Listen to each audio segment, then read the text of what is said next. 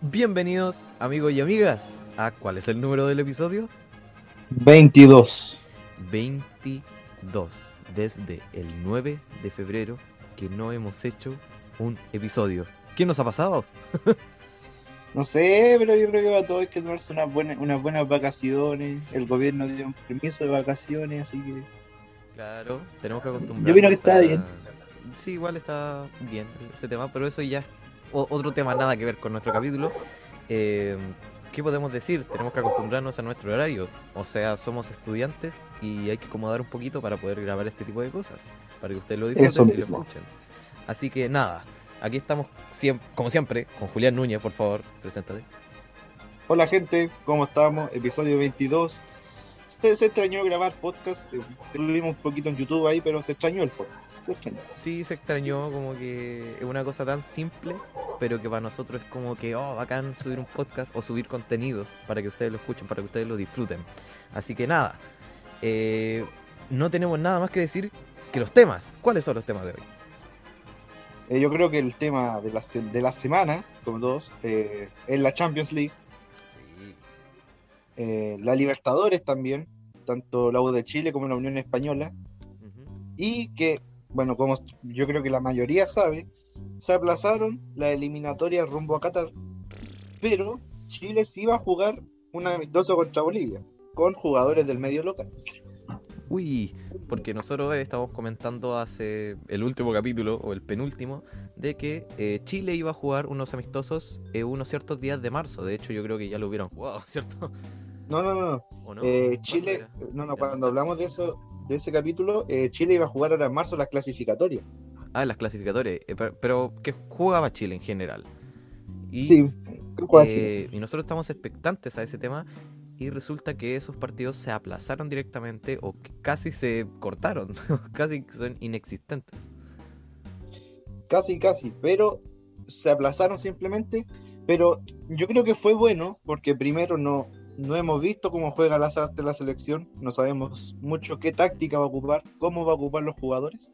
Y porque este amistoso, al no tener jugadores extranjeros o que vienen del otro lado, hablamos de Arturo Vidal, Alexis Sánchez, Claudio Bravo, vamos a ver también un poco del recambio, porque va a tener que jugar sí o sí con jugadores del medio local, del fútbol chileno.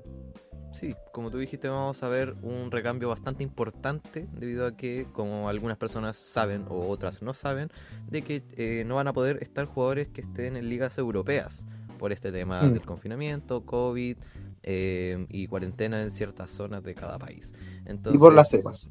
y por las cepas, que es muy importante ese tema, debido a que mm, el coronavirus tiene distintos tipos, tiene distintas fases, se podría decir. Entonces, es complicado, es complicado y hay que hacer lo que se puede con lo que tenemos. Se tiene que con lo que tenemos. Bueno, todos los países van a tener que hacer eso, de hecho. Sí. Pero vamos al tema central, la primera parte, que es la Champions. Uy, uy, uy, uy, uy, pasamos de Chile a la Champions, vamos. Y eso únicamente era la introducción, imagínate ahora. Ahora, con la Champions, ¿qué partido eh, ha pasado? Eh, ¿Qué ha pasado? Eh, yo creo que ya todos saben la temprana eliminación que pasó con el, la Juventus y con el Barcelona. Sí, eso fue bastante triste. No lo pudimos comentar en su momento, pero ahora que lo podemos comentar, bastante triste. ¿Qué quieres que te diga? Yo me esperaba más de la Juventus que del Barça. Mm, vale, es que igual del Barça estaba medio complicada la cosa. Claro, por el tema, aunque cambiaron de presidente y todo, eh, está en una reestructuración. Pero la Juventus, mm, yo me lo esperaba. El Porto se supone que es un rival abordable, un rival que ya le pudo sacar a la Juventus en Portugal ganarle, pero todos decíamos que en Turín le iban a ganar. Bueno, le ganaron al Porto, pero también le planteó un buen partido al Porto, muchos errores la Juventus, y Pirlo se basa mucho en individualidades. Ah, vale. Ese es el gran problema. Eso es como lo más complicado, se podría decir, de la Juve. Que, por ejemplo, he visto partidos de la misma liga italiana y que, en, eh, a ver, ¿cómo lo puedo decir? Con Cristiano son bastante dependientes de él mismo, ¿cierto? Son bastante Sí, mu- fue muy criticado Ronaldo por el hecho de que no hizo una remontada, no logró clasificarlo, pero piensa que Ronaldo es solo un jugador y un equipo tiene en cancha 11, Sí. contando el arquero. Y claro, Ronaldo lo vi hacer un buen esfuerzo, pero por ejemplo, me gusta cómo juega Chiesa, Morata tiene sus momentos también, Mm. pero no, no, no está haciendo un equipo así competitivo como era antes de Cristiano Ronaldo.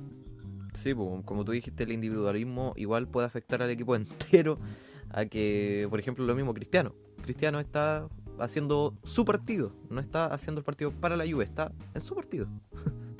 Y, y hablando de Ronaldo, surgió algo hace unos días de... Yo creo que tú conocías el programa El Chiringuito. Mm, sí, el programa español. Eh, salió, digamos, una bomba del representante de Ronaldo. Que hay conversaciones de que Ronaldo puede volver al Madrid. Uy, qué interesante, ¿eh? ¿Te gustaría verlo de vuelta en el Madrid?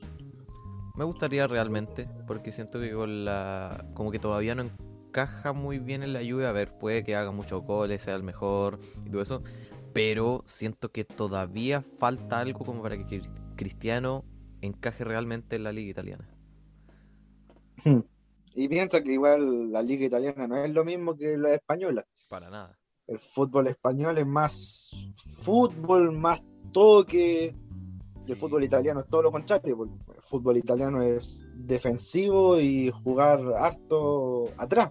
Sí, no estamos diciendo que el fútbol italiano no sea fútbol. Para nada. Que los dos son No, y pero- los dos son muy buenas ligas. Pero tienen distintas tácticas, eso. Tienen distintas ideologías, se podría decir. Ideología de. Pero pasemos a los partidos de esta semana. El Real Madrid ganó 3-1 al Atalanta. Uy, bastante bien. Veo de que con un 3 a 1 con goles de Karim Benzema al 34, con un penal de Sergio Ramos al 60, sorprendente, ¿eh? Y tenemos un gol de Muriel para dar un 2 a 1 en el minuto 83 y un minuto más tarde Marcos Asensio marca para hacer el 3 a 1 reconfortante para el Real Madrid. Yo creo que en este partido no hubo sorpresa. Yo creo que todos nos esperábamos que el Real Madrid pasara. Sí, tú, casi todos esperábamos que el Real Madrid pasara porque el Atalanta tampoco es un equipo que destaque totalmente, pero es un equipo que está en la Champions, como podemos ver. Pero normal, o sea, en cuanto a estadísticas, podemos ver de que estuvieron un poco parejos, igual estuvo un poco desnivelada la balanza. Literalmente, Atalanta tuvo sus momentos, Real Madrid tuvo sus momentos, pero igual, se ve que el Real fue superior. Sí, se ve que el Real fue superior. Que quiero algo así decir de Vinicius Junior. Sí, Vi- Vinicius Vinicius, ¿qué se puede decir? aprende a definir. Hubo una jugada, creo que todo, la mayoría vimos el video. Vinicius se corrió desde la mitad de la cancha hasta el área, pasándose a medio mundo y no pudo hacer el gol. Eso es terrible, o sea, a ver, es un jugador joven que estamos, no recién, pero está surgiendo en el fútbol. Pero igual, o sea, tiene que definir. Sí. No, mira, si, Vinicius, Vinicius, Vinicius no es mal jugador, Para. le manda buenos, buenos, buenos pases a Benzema, a veces a, Muy buena asistencia. por el otro lado un cambio de frente con Lucas Vázquez, pero viejo iba solo, po. Se, no, no me se- se a toda la defensa, viejo, se gambetió a todos. Termina la jugada. gol. Hiciste lo más difícil y lo más fácil no lo hiciste. Eh, Vinic- como siempre, Vinicius todavía no me termina de convencer. Por como dije, pues por esto mismo, por estos tropiezos, que ya se le puede aceptar, por ejemplo, a jugadores del mismo Atalanta, cosas así. Pero no a Vinicius, que Vinicius, pobrecito, está surgiendo, está siendo un muy buen jugador, pero a mí, por lo menos, no me termina de convencer. No, a mí, no digamos que una, no, no pongamos la calidad de promesa, o que hacer, para mí no va a ser un gran jugador como Haaland o Mbappé, Mm, ¿Vale? pero sí puede tener una calidad. Tiene- es muy rápido Vinicius, por la banda. Como te digo, en ese partido supo pasarse jugadores, juega bien con el equipo, se entiende muy bien con Rodrigo, el otro brasileño, pero la definición es algo que tiene que mejorar. Sí. Pero volviendo al Real Madrid, no, según yo no es candidato a la Champions, pero sí puede llegar quizás a semifinales con el rival que le toque. Estoy en las mismas, de hecho, no es por copiarte, pero literalmente te tengo que copiar porque tengo la misma opinión. El Real Madrid no pienso que va a llegar a la final y si es que llega, puede que pierda directamente o llega únicamente a semifinales. Sí, porque a ver, de los cuartos, un rival abordable para el Madrid sería Porto, que es sorpresa, pero quizás el más abordable para el Madrid. El Borussia Dortmund, aunque tenga a Haaland y a Sancho, en defensa son bastante malos, que digan. Bueno, bueno, bueno, no, no, nos vamos tan así de bastante malos, pero no, son inferiores, son inferiores. Son inferiores. Yo creo que Benzema y Vinicius pueden hacer una por velocidad pasarse a los alemanes, creo que es una buena táctica. Sí, aunque, Piensa que los defensas en Mundial 2014 eran Mertesacker y, y Hummels, que eran bastante lentos. Son y eran bastante lentos. Sí, y otros que quedan, a ver, yo creo que si le toca o con el Bayern o con el Manchester City, yo creo que pierde.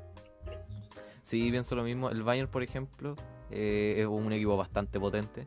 ¿Qué crees que Ganó el sextete, no cualquiera hace eso. Sí, pues no cualquiera hace eso. Bueno, y en general el Real Madrid ganó con un 3 a 1 a favor suyo. Y nada, o sea, el partido de por sí, como dije, tuvo sus momentos. El Atalanta tuvo sus momentos el Madrid.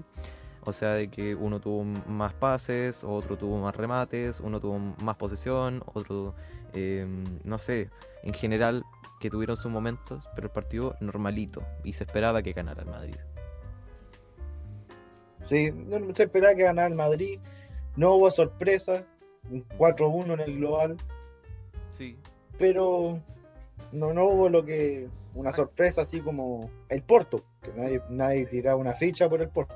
Claro, y ahí está la cosa. Y ahora pasando a otro partido de esta misma competición, tenemos el partido del Chelsea contra el Atlético de Madrid. Sí, ese partido. Estuvo bueno el partido. La ida me gustó más que la vuelta. Sí. Sí, aquí podemos ver de que bastante prometedor, bastante, ¿cómo se llama esto? Bastante cerrado el resultado, porque ganó el Chelsea 2 a 0, que es un resultado, ¿cómo se le dice? Engañoso, porque un 2 a 0 te lo pueden remontar con un 3 a 2, cosas así. Pero aquí pasó todo lo contrario. 2 a 0 ganó el Chelsea con gol de Ziyech al, al 34 y Emerson al 90 más 4 minutos. Y tenemos un expulsado al defensa Savic. Savic al 81. ¿Qué ha pasado ahí? Eh, Savic eh, fue una jugada rara, viejo. Me, medio raro lo que pasó. Fue, una, fue, fue rara porque digamos que se iban a buscar el balón. Savic realmente sí le pasa a pegar con el codo, pero no, no fue así como que digamos que tú pegáis un codazo por querer. Ah, vale. Digamos que iban los dos al balón. Y Savic merecía tarjeta, pero Savic tampoco tenía una amarilla para decir doble amarilla roja. Le dieron roja directa. Fue ah. bastante polémico. Bastante polémico. No así el partido, que como dije es un resultado bastante cerrado. No así las estadísticas que podemos ver de que fue superior, eh, fue ciertamente superior el Chelsea, dando así en general una gran precisión en pases, una gran posesión, igual no hay tanta diferencia, pero sí fue superior. Vemos de que los remates al arco, un poquito se puede hablar, porque están bastante empatados. Al igual que los remates, igual tuvieron 6 de, de diferencia. Pero en sí, el Chelsea se llevó el partido, se llevó la ida, se llevó la vuelta, y no hay nada más que comentar. Algo, no sé, del Atlético de Madrid, cómo jugó, cosas así. Yo creo que del Chelsea yo creo que este fue uno de los pocos partidos en que las grandes contrataciones que hizo el Chelsea se vieron. ¿Ya? O sea, sabemos todos que la gran inversión que hizo, estamos hablando de, Bern, de Werner, Havertz, Ziyech y el, arquero Mendy, Thiago Silva. De Thiago Silva yo no tengo nada que decir. Ha rendido a pesar de sus 36 años. Sí, Thiago Silva tiene sus años. Pero, por ejemplo, a Werner y a Havertz yo no lo había visto mucho brillar. O sea, habían tenido sus momentos en el Chelsea, pero no digamos así, brillar, brillar como lo hacen otros delanteros. Ah, vale. O sea, que ahora recién se pudieron mostrar a la luz, salir a la luz, todos esos fichajes, los cuales costaron bastante. Costaron bastante. Sí, pero no hay nada más que comentar del partido porque tampoco es algo tan relevante. A ver, el partido de por sí, Chelsea contra Atlético de Madrid, uno lo escucha y dice, wow, gran partido. Pero igual, o sea, por lo que pasó, no hay nada más que comentar, ¿cierto? Y estos son todos los equipos que van a estar en cuartos. Sí, estos El Porto. los. El Porto, la gran sorpresa, según. El Dortmund. Uy, bastante interesante. No es tan sorpresa, no es tan sorpresa, porque le ganó al Sevilla. Ya. El PSG, que todos sabemos que le ganó al, al Barça. El Real Madrid, que lo acabamos de comentar. Uy, uy, uy. El City, que le ganó al Monche, ¿cómo se llama? Monchen... Mismo. el Chelsea, que acabamos de comentarlo también. Y el Bayern Múnich, que yo creo que es el gran candidato a ganarla. Ah, y también estaba el Liverpool. Liverpool también, bueno, le tocó con el Leipzig, que igual no pudieron dar sorpresa. Los grandes candidatos a ganar realmente la Champions, yo creo que es el Bayern y el City. Y, y el PSG. El PSG igual puede hacer algo. Sí, el PSG está bastante interesante. Ya sabemos que es un equipo de plata. Es un equipo, ¿cómo se llama? ¿Cómo se Equipo jeque. Eso mismo. Eh, y que, a ver, puede sorprender. Igual le pueden ganar. Igual puede ver una decepción o una alegría por parte del PSG. Pero hay que ver. Igual el Dortmund. El Dortmund está bastante interesante. eh, más aún por Haaland. Que Haaland estamos viendo de que tiene una delantera, pero tremenda. Tiene un pase tremendo. Tiene un tiro tremendo. Eh, me sorprende Haaland. O sea, ¿en qué momento llegó a hacer esto? ¿En qué momento surgió y pasó Mm. así? O sea, ¿en qué momento? me pregunto, ¿de dónde salió A mí me Haaland? sorprende también del país de donde viene. De Noruega. Noruega. Creo que alguna vez vi una estadística que clasificaron a un mundial. Pero digamos que en Noruega el fútbol es un deporte así. No, Como por ejemplo en. No sé, pues en, en Inglaterra, por ejemplo, o en España. Que No. el fútbol es el deporte más importante, al que más quizás el gobierno le, le aporta dinero, el que más ganancias hace. No, Noruega, el de fútbol. que el fútbol es eh, en Chile el top 3 de los deportes más vistos, así como que más elegidos, más vistos, preferidos. Y Chile está en el top 3 mundial, más o menos. O sea, Sí. que Chile es una potencia tremenda en cuanto al fútbol, no así en cuanto a jugadores, pero sí en cuanto a fanáticos. Sí, yo creo que todos tienen, todos, la mayoría de los chilenos nos gusta el fútbol. Sí. Ahora, tomando de nuevo el tema de Haaland, eh, podemos tomar el ejemplo de, por ejemplo, Robert Lewandowski, podemos tomar a Mkhitaryan, podemos tomar a Gareth Bale, a todos estos jugadores que vienen de países los cuales no son frecuentemente países los cuales salgan buenos jugadores, a- excepto los que nombré anteriormente.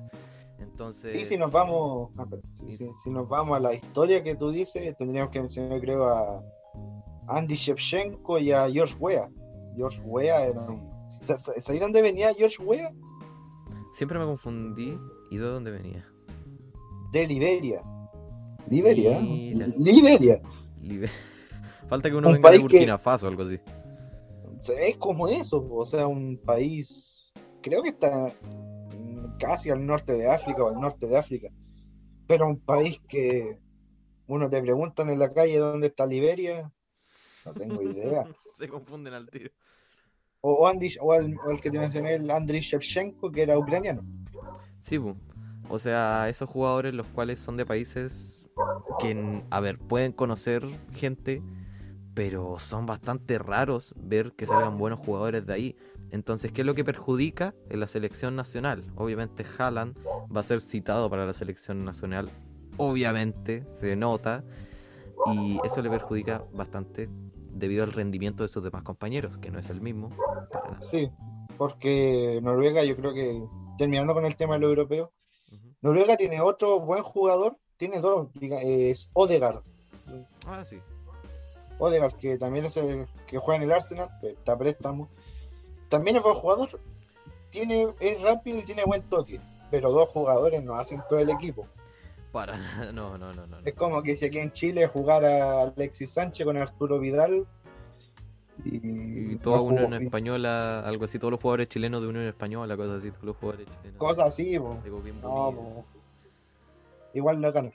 Pero pasemos a hablar ahora de, sigamos con Copa Internacional, pero con la Libertadores. Uy, uy, uy, La uy, gloria uy, máxima. ¿Qué tema vas a agarrar de la Libertadores? A ver. Aquí hay que hablar de equipos chilenos. A ver. La derrota o goleada quizás de la Unión Española contra Independiente del Valle. Vale. Vale, eh, yo creo que acá fue bastante mal. ¿Sabes cuánto perdió? Por un rotundo 6 a 2. Ah. Duele, ¿eh? Duele y bastante. Duele. O sea, a ver, aquí vemos el partido que Independiente de cómo era el- Independiente del Valle le ganó 6 a 2, nada más y nada menos que 6 a 2 a Unión Española con goles de Uca al minuto 3, con goles de Montenegro al 15, al 39 y al 90 más 9 minutos y Farabelli, Farabelli al 30 de penal y al 57. Y los goles de Unión Española fueron de Méndez al 56 y Rubio al 61, dando así una tarjeta roja en el minuto 90 más 6 para Magnasco. Sí, yo creo que todos esperábamos que la Unión perdiera ya, porque aquí en Chile, aunque en la ida acá la Unión ganó 1-0, Ujú. Ganó realmente con un gol y a ratonarse atrás todo el partido. Perdón por la palabra, pero una cueva tremenda. así. Una cosa así.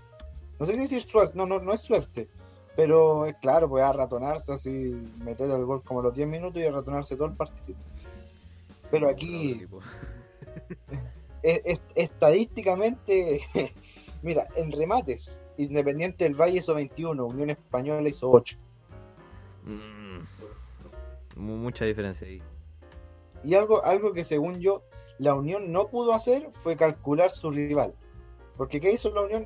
Yo vi un parte del partido y lo que vi es que empezaron y se ratonaron al tiro Chuta, o sea, como que se O quisieron sea- asegurar el resultado. para dejar un 0 a 0 en la vuelta y clasificaron. Pero mira Cosa que no calcularon que los ecuatorianos cuando juegan en su tierra son totalmente diferentes cuando los visitan. Porque los ecuatorianos allá juegan rápido, pelotazo largo, aprovechan un poco también la altura. Sí. Los ecuatorianos, bueno, siempre le han ganado a los chilenos cuando juegan allá, en su tierra. Pero igual un poco vergüenza, ¿eh? 6-2. Un poco, ¿no? Bastante vergüenza que crees que te diga, ganándole 1 a 0 a Independiente del Valle y después a la vuelta 6 a 2. Pues no, no, Imagínate si hubieran jugado con un argentino con un, con un brasileño. Les vuelan todo lo que viene siendo. Bueno. la cosa Pero- es que la estadística del partido, como tú dijiste, eh, vamos a decirlo en cuanto a números. Independiente del Valle tuvo 21 remates, eh, mientras que Unión Española tuvo 8. Aquí vemos una diferencia tremenda en cuanto a números, al igual que los remates al arco, 9 a favor de Independiente del Valle y 2 para Unión Española. La posesión fue el doble, el doble directamente para Independiente del Valle, asimismo los pases y asimismo la precisión de los pases. Decepciona bastante, no hay nada, no hay nada más que comentar que decepción. Decepcionante los equipos chilenos. Unión, yo me esperaba algo más. Pero me sorprendió cuando echaron al entrenador y llegó Pellicer. A ver, Pellicer tiene experiencia, ganó dos veces el campeonato chileno, uno con la Católica y otro con Guachipato. Pero Pellicer es como de la vieja escuela, po. es como. Bueno, aparte, Pellicer no es un técnico joven, que salió campeón. ¿En qué año salió campeón con la Católica? El 2000, 2004, parece. Pero hace hace- bastante tiempo. ya. Y es un técnico de la vieja escuela, de atacar un rato, meter uno o dos goles y después arratonarse atrás. Ah, vale. Cosa que ese pensamiento ya no sirve mucho. El fútbol de hoy en día, todos sabemos que es rápido, dinámico, eh, toque en la mitad de la cancha y que el, el extremo corra y se vaya con el balón y tiene un centro. Porque el fútbol es rápido. Sí, pues, Antes era más lento el fútbol. Antes era más lento, pero era mucho más, eh, no sé si más táctico, pero era mucho como más de barrio, según yo. Era menos acomplejarse por el tema de las tácticas y juega y juega nomás. Claro, como que yo creo que del año 2010 empezó eso. L- Los espa- de hecho, todas las tácticas vienen de Europa, por ejemplo. Sí. Los españoles instauraron el, el tiki-taka, eso de tocar, tener el balón, tocar y jugar. Y no perder la posesión Porque- hasta llegar hacia el arco. Casi que fuera fútbol sano. Sí, porque hasta hace un tiempo los chilenos ocupábamos la táctica italiana, de metemos dos goles y si estamos jugando contra Argentina o Brasil hay que pegarle patada o... Pero que... Esa táctica se usaba, pero ya, ya no se usa. No, no, no. Sí. Pero pasando al otro equipo de Libertadores, perdió la U de Chile también con San Lorenzo. Uy, pero ¿qué le pasa al equipo chileno? Eh, bueno, la, la U para este partido tuvo bastantes complicaciones. Primero los casos de COVID. Sí, eso es verdad. No sé cuánto hubieron, como... ¿Cuántos casos de COVID? Eran como 11, parece, 12. Pero muchos de ellos eran titulares. O sea, bastante complicado el tema. Mira, a pesar de que. A pesar de que vi el partido, perdió la U, me dejó una buena sensación porque la U técnicamente jugó, a ver, de los 11 jugadores, 9 eran. No, 8 eran juveniles. Todos los demás eran. 3 eran titulares, no, que eran Angelo Enrique, el arquero y el Larry Bay. Pero todos los demás eran juveniles. Ya, o sea, de que... de- ¿Y jugaron bien? Jugaron bien. me- los mediocampistas jugaron, me gustó cómo jugaban esos los jóvenes. Tenían toque, rapidez, dinámica para jugar. Obviamente como joven cometieron errores, pero fueron errores mínimos, pues, no, no digamos así errores de le dieron pase al del otro equipo, eh, se pusieron a pelear, ¿no? Eran-. Eso nos demuestra que en Chile, en Chile hay que potenciar el recambio. Eso mismo, aquí podemos ver, también aplica para la selección chilena, el recambio se debe aplicar y bastante. Y aquí podemos ver de que la U de Chile tenía la posibilidad, pero si no fuera por este COVID, hubieran ganado o al menos empatado ese partido, ¿cierto? Sí, y San Lorenzo y realmente jugaron a la falta, jugaron como la mayoría de los equipos no grandes de Argentina, Ah, jugaron a lo, un poco sucio. un poco sucio. Porque San Lorenzo, a pesar de que tenga una Libertador y todo, hoy por hoy no es un grande de Argentina, como lo es River, Boca. Y se puede notar, bueno, no aquí, pero se puede notar en un futuro o en partidos anteriores. Sí, po. Eh, San Lorenzo jugó a la falta, sobre todo eso, un defensa paraguayo que tiene, no, bueno para la falta, bueno para el, para el codazo, para el, para el dedo en la costilla, para, el- para esas cosas. C- casi fútbol callejero la cosa.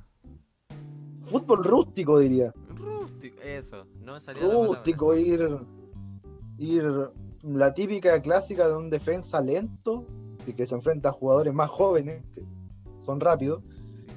Bueno, si él viene a. Me viene a pasar con rapidez y le, le me tengo que meter la pata en el tobillo. claro, uno siendo más viejo así.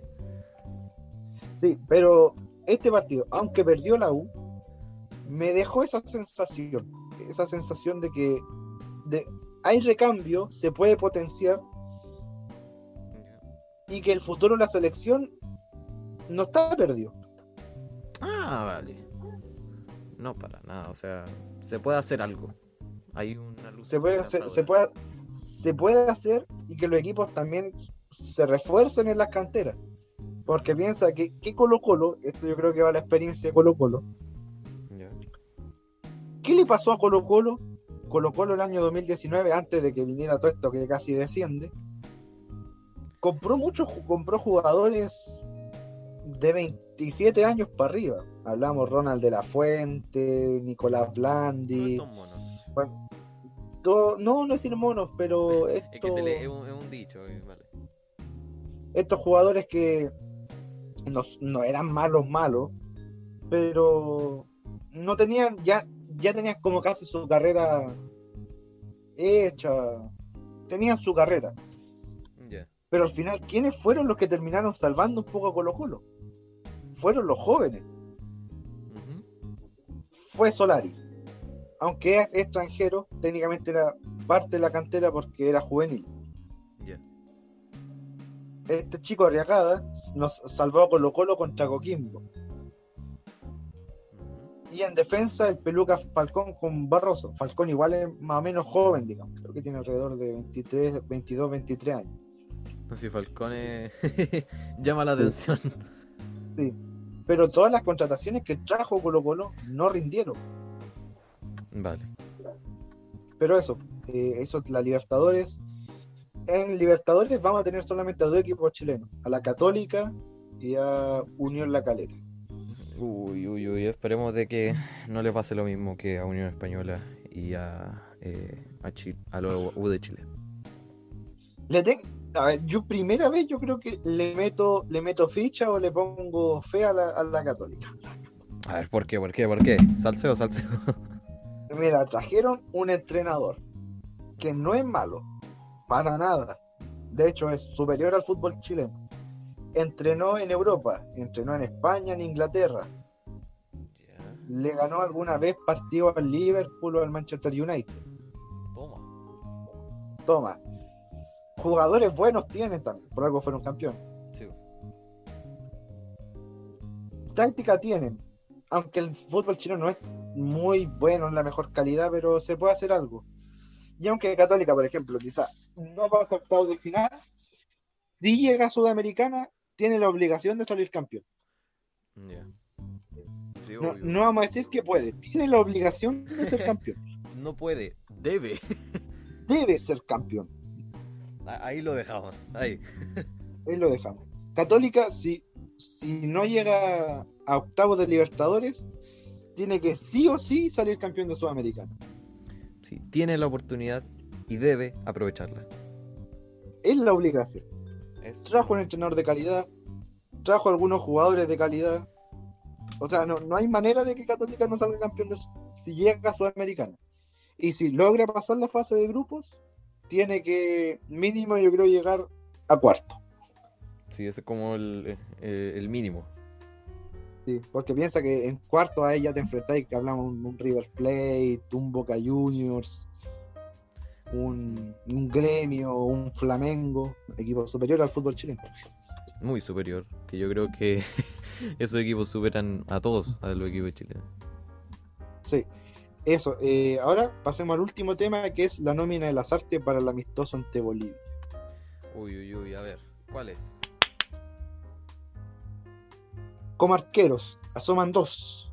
Omar, Omar Cara, Carabalí y Brian Cortés. Ah, bueno, voy por Brian.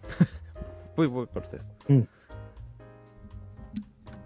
Sí, y muchos juveniles. Y yo creo que el que más destaca entre los juveniles que está es. Está Gabriel Castillón de arquero, está Sebastián Vegas, está Enzo Rocco, Daniel González. Pero Gani Medel, por ejemplo, no va a estar. Gani Medel, la figura no van a estar. Claudio Bravo. El único de las figuras que va a estar es Bravo, porque el país de España deja salir a los jugadores. Ah, bueno, por lo menos. a ver, ahí Pero Alexis, Alexis, Arturo y Medel no pueden venir. Oh, no. por el hecho de que están en Italia, y creo que en Italia tienen hartos contagios de virus, así que no dejan salir a los jugadores del país. Pero está, por ejemplo, Valver Huerta. Eric Bienberg, el Chapa fue en salida, Jan Boseyur. Galdames, Pinares, Saavedra, Tomás Alarcón, Parra, Ángelo Arauz, Luis Jiménez, que es el más sorprendente porque ya tiene como 37, 38 años, Clemente Montes, Brian Carrasco, eh, Fabián Orellana, Palacios, Jan Meneses y Ángelo Enríquez. Pero mm, quizás la mitad son juveniles, y eso es bueno. Sí, por lo menos está lo, lo mismo que estamos comentando con la U de Chile, están apostando por el tema de los juveniles. de los juveniles, eso, eso es lo importante. Sí, porque ahí se Porque, puede por ejemplo. Está Cal- Tomás Alarcón, un jugador que yo creo que gusta mucho, se vio en el Olímpico, rumbo a los Juegos Olímpicos, y figuras que del que eran del fútbol chileno y que emigraron, como Arauz, que está jugando bien en Brasil, Pinares está dando asistencias. Brian Cortés de Colo Colo en el arco, Gabriel Castillo en Guachipato, los dos que son más o menos jóvenes, que yo creo que Bravo no, no va a jugar en, en los dos amistosos, creo. No creo que juegue. Sí, puede que esté en la banca. Pero aquí lo importante son los juveniles, porque van a demostrar en amistosos que, que tienen potencial para estar en la selección. Sí, bu, y, y esa es la idea, bu. Esa es la idea de estos amistosos. Y leí por ahí, en, creo que fue en Red Gold, leí, decía que Lazarte planea llegar un equipo juvenil a la Copa América. Yo estaría de acuerdo en eso. Yo también, porque así se puede eh, ver el nivel de por sí. Porque se tendrá el nombre Copa América, pero yo creo que estáis de acuerdo conmigo de que esta cuestión es una mufa. Para mí esto no es la Copa América 2021. to- toda copa que se esté jugando ahora, la gran cantidad, la gran mayoría, pues yo creo que no son copas reales.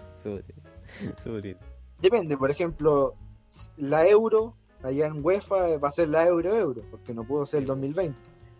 Pero por ejemplo, Copa América, ¿por qué inventar una Copa América el 2020?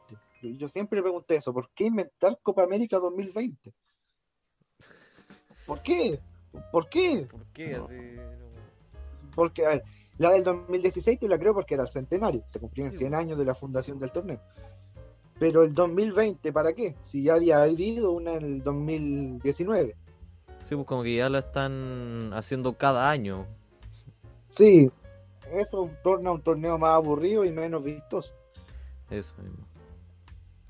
Pero yo estaría de acuerdo en que llevar a juveniles, principalmente porque no es una copa que así como que Chile esté obligado a llegar a semifinales, a la final, como lo era la 2019, que Chile llevaba el cartel de campeón de América.